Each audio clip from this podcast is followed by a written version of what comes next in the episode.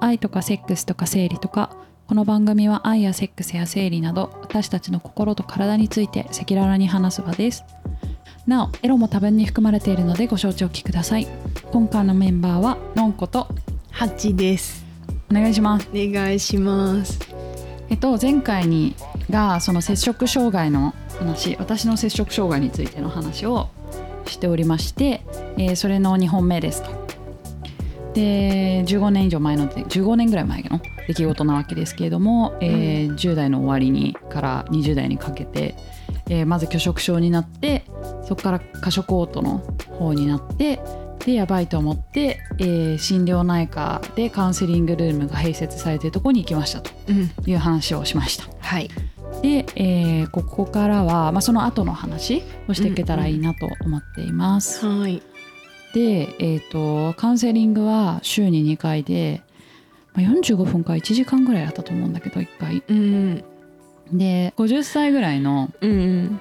女性の。カウンセラーだったんだけど、うんあのねすごい落ち着いたうん優しいおばさんって感じの方でう、ん。すごい良かった。よかったうね。ん、で何か指図したりとか決めつけるみたいなことはもちろんなく淡々となんか辛かったわねとうん。あなたの人生を一緒に紐解いていきましょうみたいなことを言ってくれて、ん。まあ質問をされて話していくみたいな感じで、なんか基本的にだから話すっていう感じだったんだけどうん。すごい良くてですよ。であのどういう生い立ちだったかっていうことをすごく聞かれたの。ことを覚えてるなんか摂食障害についても、まあ、どういう時にそういうことをしたくなるかとかなんか聞かれた気もするけどあんまりそこの印象はなくて、本当にあの生い立ちについてを順々に遡ってあ順々に初めからあの物心ついたところからその時に至るまでっていうところをあのずっと話していうん。であのそれを総じてあのどうあなたの考え方はねみたいなこととかあなたの親との関係はみたいなことをあのなんて言うんだろう客観的に見つめて教えてくれるっていう感じだった。うん。で、まあ、それをもうちょっと具体的に話すと、うん。あのまあ、私はあの弟一人いてで父母がいる4人家族。うん。うん。であのおばあちゃんとかはちょっと遠くに住んでてっていうような感じの、うんもうザ核家族みたいな感じだったんですけどあの父親があまり家にいないタイプの人で、えっと、普通に住んではいるはずなんだがほぼほぼ帰ってこないうん。みたいななんかあのバリバリ働いてるサラリーマンみたいなうん。お父さんでした。で父と母は尋常じゃなく仲が悪く、うん。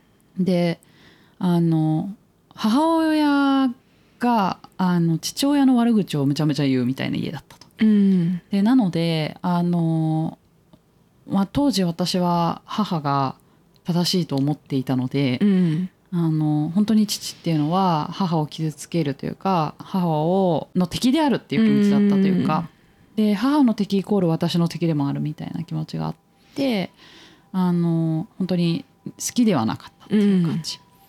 でえっと最終的に分かったこととしては母は、えっと私にとっては結構なんていうのかな神に近い存在だったというか途中までうん特に学生の時代みたいなのは。でめちゃめちゃ共依存してたと思う。うん。でそれはあの本当さ友達親子みたいに仲が良かったんだよね。うん。でだけどあのでなんか母の愛を一身に受けてると思ってたうん。弟よりも私の方がなんか愛情を受けてんなって思ってたうん。し、なんかその上で私はすくすくと育ってるって思ってたんだけどあのまあそうじゃなかったっていうことをカウンセラーの人が一緒に紐解いてくれて教えてくれたというかうん。でそれはまあどういうことかというとあの、まあ、母親があの不安定だったっていうか精神的に。に。でそれはあの、まあ、母親が満たされてなくて母親の精神を満たすために私が存在してたって感じが今思えばあったという。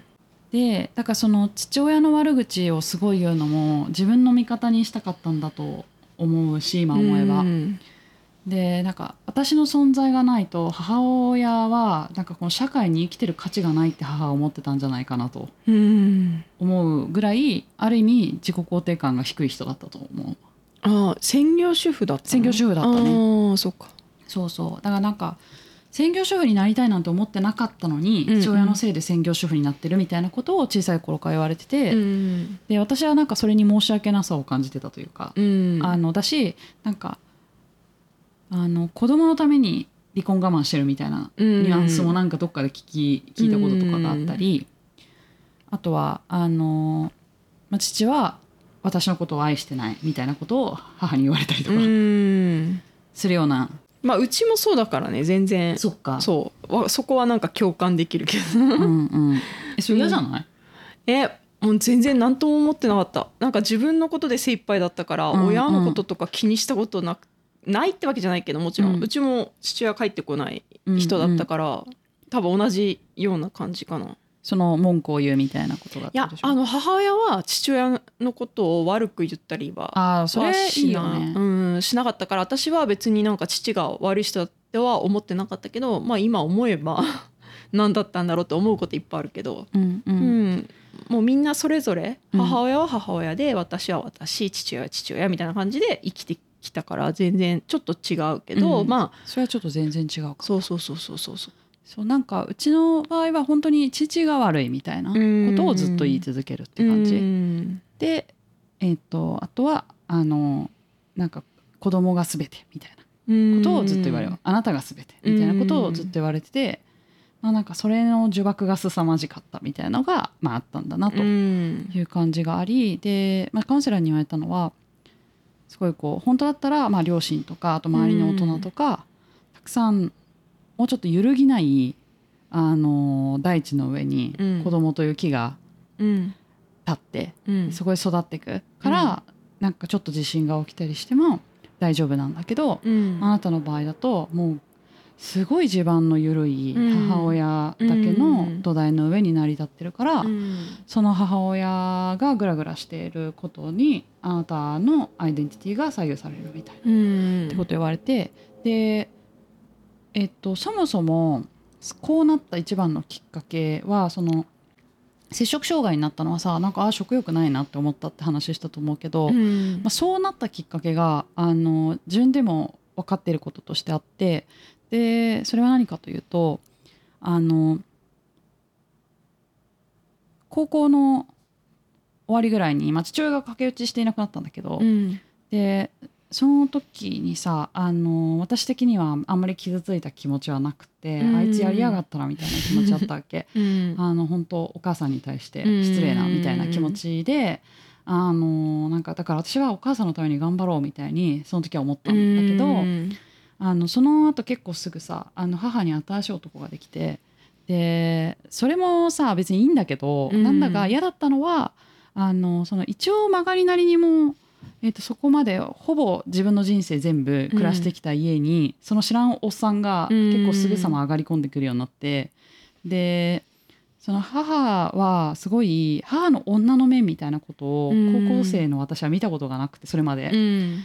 でなんだけどなんかで比較的厳しめな教育ママっぽかったの。うんでサバサバしてる系の。うん。なんかそれがもう目の前で途端に女に生まれ変わってうん「何々さん」みたいな 感じであと食事中に下で手つないでるとか、えー。なんか私も本当耐え難い耐え難い苦痛みたいなって、なんかちょっとゲロ吐きそうって思ってその時に。まあそうだね。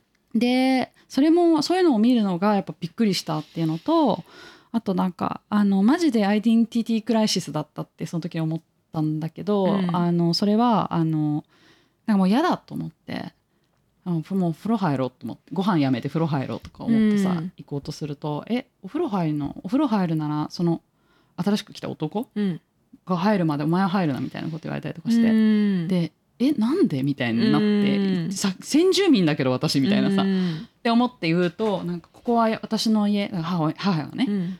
母の家よと。うん。嫌なら出てけばいいじゃないみたいなこと言われたりとかするみたいなのでああもう自分に居場所がないと思った。うん。でなんかそこで今までの私のアイデンティティっていうのものは母親が幸せにあるための私だと思ってたわけよ。うんだからそのための私の存在なのに母親にとってもう私がいらなくなったってうんなったから、え私って存在意義ありましたっけってなっちゃったんだよね。なるほどねうん、で、まあ、そっからじわじわと私の精神が蝕まれてったって感じ。うんだからそのさっきまでの話だと前回ねうん聞いた話だとなんかちょっと太ってきて痩せてきたからみたいな流れでこうどんどん痩せてったのかなぐらいに思ったけど今の話聞いてるとやっぱ精神の、うん。その心のあのすがすさんでいくのとその食べられないみたいなのが連動して起きてた可能性がそうだね。なんかやっぱ食欲が減ってったのはうん。うん。本当にそういうことだったと思う、なんかもううん心が多分死んだんだと思うんだよね。うんうんうんうんでだから心が死ぬのも途端に死ぬんではなく、じわじわ死ぬんだなと思った。うんえー、だからそれもカウンセリングで紐解いて分かったってことでしょ？それまではその時は気づいてなかったけど。うんじわじわ来るから分かんないんだよね。うん。うんでもその時に、まあ、高校の3年の終わりの頃ってさ、うん。もう接種あのなんて拒食症始まってたと思うんだけど、うんギリギリあでもね高3の終わりは始まってなかったかな？大学入ってからだと思う。入ってからなのか、うん、だけど、あのメンタルまあはだんだん病んでたんだと思う。だんだんその時にそういう出来事があったっていうのは、きっかけとして一つあったかもしれないってことだよね。そうだね。なんかそういういさこさが続くから。あのそうやって母親とぶつかって、うん。あ自分この家に居場所ないって思って、うん。でみたいなことがうん。いろいろあったりしたから、うん。あのそうだねどんどんどんどんそうなってったんじゃないかな、うんでまああと大学に行ったのももしかしたら環境の変化もあったかもね。うんううん。んあそれが悪い方に行ったってこと？うんじゃないかな。あわかんないけど、なるほどね、うん。まあ多少あると思うね。高校だ、同じようにまだ高校が続いてたら、うん。もうちょっと同じメンバーがいて、うん先生も、まあ、先生すごい心配してくれてる先生だったから、うん。あのそういう人があの目の届かないところにいたっていうのはあったかもしれない。で自分はそういうのを恥ずかしくて言いづらいっていうことがあるから、新しい人たちの輪の中でなんかなおさら言わないじゃん。うん。うんしかも中高一貫だったんだよね。一回一回、ねだからなおさらうん。ね、全く新しいところに飛び込んで逆に悪い方向に行くっていうこともあるよね。いいいい方に行く人もいると思うけど。だね。そうだね。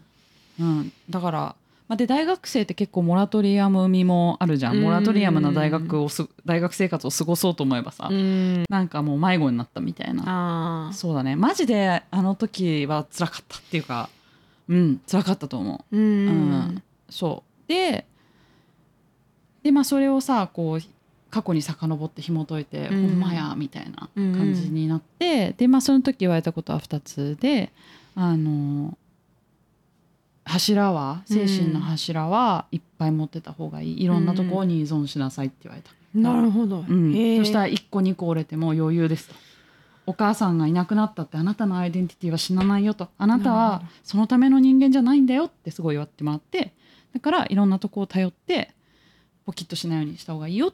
その方が生きやすいよって言われた。いいよね。いいね。いい話でしょ、いやちょっと私さ、うん。あのいやこここで言っていいかわかんないけど、うん、自分の話聞いてるみたいな感じに今あそうなんなだで私も大学1年の時さ、それでもう耳も聞こえない、うん。声も出なくなっちゃって入院してんだけど1回1ヶ月、うんうん精神病んだんだと今思えばね。うん思えばうんそうなんだけど、体重ももうすごい1 5キロぐらい減っちゃってたから、うん。でもあのなんていうの自分が精神でそうなったってはその時思ってないからなんかああのちょっとあれだったけどでも今話聞いてて、ーうん。自分もそうだったのかもなって思うね。ちょっとね若干ね。まあ詳しくは言わないけど、似てるところがたくさんある。過食には行ってないんだけど。うんそっかそっか。まあだからあのーそれこそ依存症？うん一つとっても、まあ、いろんな依存あるじゃん、うんなんかアルコール依存とか、うん私は食べ物にてで、うん食べ物はやっぱ行きやすいよねと思う。あの違法性がないし、うんそうだね。でそうだね。あのなんかそうだね。あのアクセスしやすいからかなって思っね。私はね私の場合はそう思ったかな。だから10代が多いのもそれな気がするし、まあ、あとやっぱうん多いのはね野生野生の絵のうん。ところから始まるって言うけどうんと思った。でもう一つカウンセラーから言われたことはがあってでそれはあのー白黒つけすぎうるん。のは本当しんどくするからやめた方がいいって言われた。でまあそうだなと思うけどあの今もまだそういうとこがすごくあるかなって思う。まあそれはさ育ってきたさ、そのちっちゃい時にさそういう性格だとなかなか変えられないよね。そうだね。なんかちょっと自分を追い詰めちゃうみたいなとこ結構あるから、まあなるべく、まあ、それをまだ自覚するようになっただけいいかなと思ったりそうね。それはまあやっぱりさ、うん。年とともにじゃないんだけどだから私も多分そそっち派なんだよね、うんだからずっと追い詰めて追い詰めてきたから、うん。大変だったけど転職を機にうんうん、あの私は結構放たれいやーよかったよ。て、うん。そうそうそうそう。だから前の会社やった時はもうずっとそれで病んでたからさ、うんその繰り返しだったからだからすごいそれはなんかあの私はそういうカウンセリングとかあんま受けてないから分かんないけど、うん。今思うとね振り返るとうんうん。若い時そういうのがあったなとか、うん。あの35ぐらいまではうん。常に自分を追い詰めてうん。大変な人生だったなって思ったりするからなんかすごいうん。意外と身近にいるかいもしれないね。やいや本当そう思う。あの意外と身近に摂食障害いるなっていうのはすごい、うん。あの分かるところがあって、うん。で、まあ、これちょっと余談だけれども、うん。あのまあ、特に私の場合過食嘔吐で、うん。拒食症の人はさあまりにガリガリで分かったりするじゃん。うんで過食嘔吐の人はで私とかはあの本当普通の体重って感じだったの。うんなんだけどあのねえっと甲状腺ホルモン系ちょっとやられるっていうか、うん。であのなんかリンパ腫れるやすくなって、うんうん。なんかこう首の下っていうか、うん。境目っていうのかな、うん。首と顔ののところが結構あの腫れてる感じある。うん。であとちょっと顔全体むくむみたいなのがあって、うん。その顔が結構パンパンしてるな。でなんかちょっとなんなら目ん玉出てねえかみたいな、うん。そのみたいな感じにな自分はなったなと思うんだけど、うん。でそのひそれでいてちょっと細めの人は、うん。あの何人かね摂食障害の人いてだから見てわかる。分かる感じはあって、うん。でそうじゃなくてもこういう話すると実は自分もそうだよみたいな人をたまに遭遇して、うん。なんかおおってなる。うんそうなんだね。ハグをする感じになる。男性もさいるって言うけど9割女性なんじゃなかったかな確か。だからやっぱ見た目を気にすることをきっかけになる人とかも多いから。かねあとさあの私自虐的な人の方がなんのかなっては多少思っててでそれ自分に対して思う自分はそうかなとだから自分を肯定できないししあのストレスが溜まった時に自分を罰する方に働くタイプ。あーなるほどね、うん。なんかあのこの数回前ぐらいのあのポッドキャストで MJ と話して MJ がもうドン引きしてたのうが、ん。あのストレスが劇的にたまなんか相手に付き合った相手になかなか言いたいことが言えないタイミングの時期で相手が圧が強い時に、うん。もうたまりすぎて爆発する時にあのなんていうのかなえー、と歩道橋の角で頭をぶつけるみたいなことをするとか、えっていうぐらいなんかもうセルフ DV みたいなことしちゃうみたいな したことが結構あって、ーうん。であのそれは本当に最終衝動みたいな感じなの。だからあの手人を殴れないから。切ったりする。あに近いよね。近いそういう自虐行為じゃないんだけどそういうことやっちゃうのもそういうことなのかね？かね。なんか私はでもそういうあのリストカットとかの衝動は一切なく、うん、よかった血は無理って感じ。けどなんかもう衝動的にこうもうこの壁に頭をぶつけたいみたいになる。いやでもそれ一緒じゃない？なんかまあ一緒かもね。そのカットしてさその血が出てるのを見てさなんかあれなんでしょ安心するっていうう、ね、安心するというか、確かに。うん。いやそこはねちょっとあんまりそういうのをあの自分が分かんないのと怖くて掘り下げてない。うん。そう。そうなんだよね。で、うん。まあそんなことがそんな風にカウンセラーに言ってもらってで食べて吐くことを直したくて来てるけどあんまりそれを気にするなみたいなことは言われて、きあのやっぱ結構直すの時間かかる。うんよみたいな感じであのでもゆっくり行きましょうっていう感じだったね、うんそう。うん。でもさあのありがたきことに本当にだんだん良くなっていくの。でそうするとでそれは、まあ、あの3回吐くみたいなの全然やめられなくてしばらく、うんなんだけどあの前よりも外に興味が向くようになるの。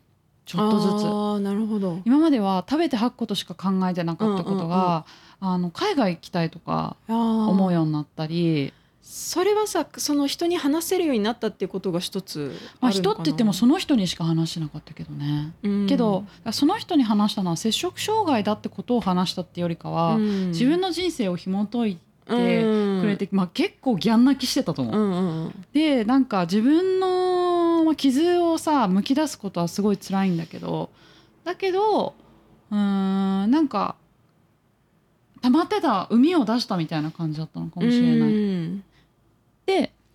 あのそういうふうに前より例えばもともと洋服好きだったはずの、うん。なのにうん。そういう興味が一切なくなったのが前よりまた洋服欲しいなとか思うようになったりとか、あのどこどこに遊びに行きたいとか、なんかで海外行きたい。海外行きたいが一番大きかったかな。うん。であのバイトしてまたさうん。その、食べて吐くのではなくそっちに使うみたいな、うん。あのちょっと減らしてみたいなことができるようになって、休みとかにさ1ヶ月でまるっとホームステイしたりとかして、うん。それ行ってる時はぜ出ないの。ええ本当に。で日本帰ってきたら出んの、不思議だね。うん、じゃあやっぱり心なんだね。いやと思った。環境変わってなんかそうニュージーランド行ったんだけど、うん。ニュージーランドに行って、まあ、すごい自然が多くてさ最高と思って、うん。で学校とか行ってでのびのび過ごしてたんだけどなんか帰ってきてあの思ったこととしてはあの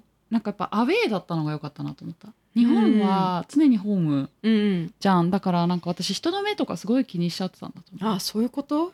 うん。だからあその食べて吐くが恥ずかしいみたいなのもあー。常に誰かに見られてんじゃないかみたいな感覚とその恥ずかしい自分であってはいけないみたいなのは結構あった気がしてて。でこれが海外行ってる時は、まあ、しかもニュージーランドだしのそんなになんか日本人いっぱいいるエリアでもなく、まあ、つまりもう見た目アウェーなわけですよ。ん。で別にペラペラでもなく英語も。うん。全然喋れんみたいな感じで言ってさ、ということはもう基本的にアウェー、うん。アウェーのアウェーの人みたいになってて、というのがあのもうそういうもんじゃんみたいなうん。感じになれたのも良かったかうん。なと思った、そうだね。なんか本当にね逃れたみたいな。でもさこれその時はそう思ってたし今もその気持ちは、それは間違いじゃないと思うけど今思えば私母親から逃れられたんじゃないかと思うわ。へえ。もしかしたら感覚としては。その時はそう思ってたのかね。いや私はその時は全然思ってなくて、うん。今思えばもしかしたらなんか母親のなんかこうテリトリーみたいなとこから逃れたのかもという気は。するうん。うん。まあそういうのあるかもね。うんうんうん、という感じで、まあ、じわじわ良くなうり、ん。で最終、まあ、それでさあのだんだんだんだんやっぱ日常生活できるようになってって、うん。でその最中にすごい自分のことをあのよく見つけてくれる人たちに出会ってうん。生大学のゼミの先生とか、その先生はいまだに仲いいてか来月も会そうう2人で。ええそうやありがたいよね。なんかねそういう人たちは本当になんかただの一人の人間として見てくれる感じなの、うん。何も体裁とか関係なくみたいな、うんでやっぱ母親が結構体裁マンみたいな感じだったの、うんもういかに外にどう見られるかみたいなことだけを考えて生きてんじゃないかって思っちゃうぐらいのうん。人で外面マン外面超いいマンって感じの人だったの。だけだからなんかそこに対してのなんかこう反発が多分すごいあるんだろうね自分の。ででも自分も気にしちゃうみたいなとこがあって、でそういうの気にしなくていいんだよみたいに言って本当にそれを気にせずに生きてる人がなんかポンって現れて、うん。なんか結構いろんな話をしてくれたり、うん。いろんなとこに連れ出してくれたりみたいな、いやよかったね。うんことでなんかだんだんだんだんじわじわ良くなってってで決定的に良くなったのが社会人になったこと。ねえ。あじ自立。いやマジでそう、ほんとそう、なるほど。うん、でもう何も気にしなくていいんだって思ったもう、うっんて思ってすごい楽になってだけど治んなくて。でその時はもう1日1回ぐらいなってたんだけど、うん。なんかさあの仕事忙しいしさ超頑張るんだけどさ、もうね夜家帰ったらもう帰る前にもう仕事が終わったオフィス出たらもう食べて吐きたいって感じなの。ええでまあ1,000円から1,500円ぐらいのパンとかをコンビニなどで買って、うん。歩きながらむしゃむしゃ食べて、うん帰りどっかで吐くみたいな。え。へ それは違うストレスだよね。うんまあそうだね。でもなんかその摂食障害ってやっぱり私あの根本変わってなくてうん。食べてる時の,、うん。あのにドーパミンなのか、うん。なんかそれ系の幸せ系のね。ホルモンが快感のホルモンが多分出てであの吐いてすっきりするって時にまた何かしらが出てうんだと思う。だからそれでさ夜中にいつも帰っててあの仕事忙しくて。で食べた瞬間寝てる時とかあった。あー。もうそのまま寝落ち寝ちゃしてるのう。うん。夜菓子パン5個食って寝る寝落ちするみたいなもう疲れちゃってんだね。うんいやほんと。うん。それでどうにか生き延びてるって感じだった、うん。で、まあ、だんだんそれもなくなってった。年をあ取っていったりなんかそうだね。結婚してからだと思うけどな完全に治ったのえうーん。で完全に治ったわって思ってたんだけど、うん。コロナになって何回か復活してストレス最近じゃんって思った。そうだよそうだよ。で今もさだからたまにめっちゃストレスたまるとああはい食べて吐きてみたいになってで私我慢しないからそういう時はほんと1,000円分ぐらいの菓子パンをパッパッと食べてペッて吐く。えー。うん。まれにな。だからあの幸福感じゃないけどそういうのをもう知っちゃってるからいやーそうなんなんかだよもうあの辛い時にうんそっちに、あもうまた摂取したいってなるんだね。なんかさすっごいセックスしたいみたいな時ない？えわかんない。あのさそれと一緒なんだよね。本当、うん。私あんまないんだよなそういうのいやなんかすあのねそれもああるんだけどだから私は本当に一歩間違えればセックス依存症だったなって思うんだよね、うん、これだから本当そういう人もいるよね。きっと。音も遅くなってたらそれなんじゃないかって思う。なんか。まだでもセックス子供だったからね。そうだね、うん。だしあの病気怖いとかなんかやっぱ神様うんもう少しだけ見て育ってる世代だから私もそうさ、エイズ超怖いみたいに思ってそうだて、ね。でだからねあのそうやって無作為にセックスはできないなとか思っておりまして、うん。セックス依存症にもならず。でうん。ドラッグはやっぱ親が悲しむ、まあおばあちゃん悲しむと思ってできなくて。そこでさ親なんだ。いややっぱさあのドラッグはいけないものじゃなくて親が悲しむおばあちゃん悲しむっていうあそうそっちのだね。そうがね。社会よりはそっちかも。なんかそこがさやっぱりあれんじゃない？歪んでんじゃない？確かに確かに。そのしかも親っていうのは、うん。特に父親のことを想像するのそういう時。でその理由は父親が職を失うって思うの私、あーまあね。うん、だから父親が職を失ってしまったら困るだろうから私がそういうことしちゃいけないと思う。あーそれは私もその父親公務員だからさあそうね。いうのあるけど、うん、そうだね。だから違法ドラッグはやらんとか思ってでそうだね。ファッションなんか買い物とかもさうん。言うたってお金に限度あるしとか思って。うんそうだね。お菓子とかだったらまあ限度があるんだよね。ね。1000, 1000円3000円までうん買ってももう食べ過ぎぐらいだからね、そうそうそなるほどうね。であとどこでも手に入るじゃん。あー。いや私さ結構その初期の頃ってさ、うんうん。毎日それやんなきゃ気が済まなくてさで毎日買いに行く時にさほんとさ大晦日と正月とかにさ、あのでコンビニは高いんだよ。うんうん。だから安いスーパーに行きたいと当時さ、うん。思ってて、うん。でも正月元旦休みだどうしようみたいに思った記憶あるよ。えー、それぐらいもうもう欲してたってこと？欲してる逼迫してる。貯められないレベルの量が必要だから。だって買い占めみたいになっちゃうもん、そっか。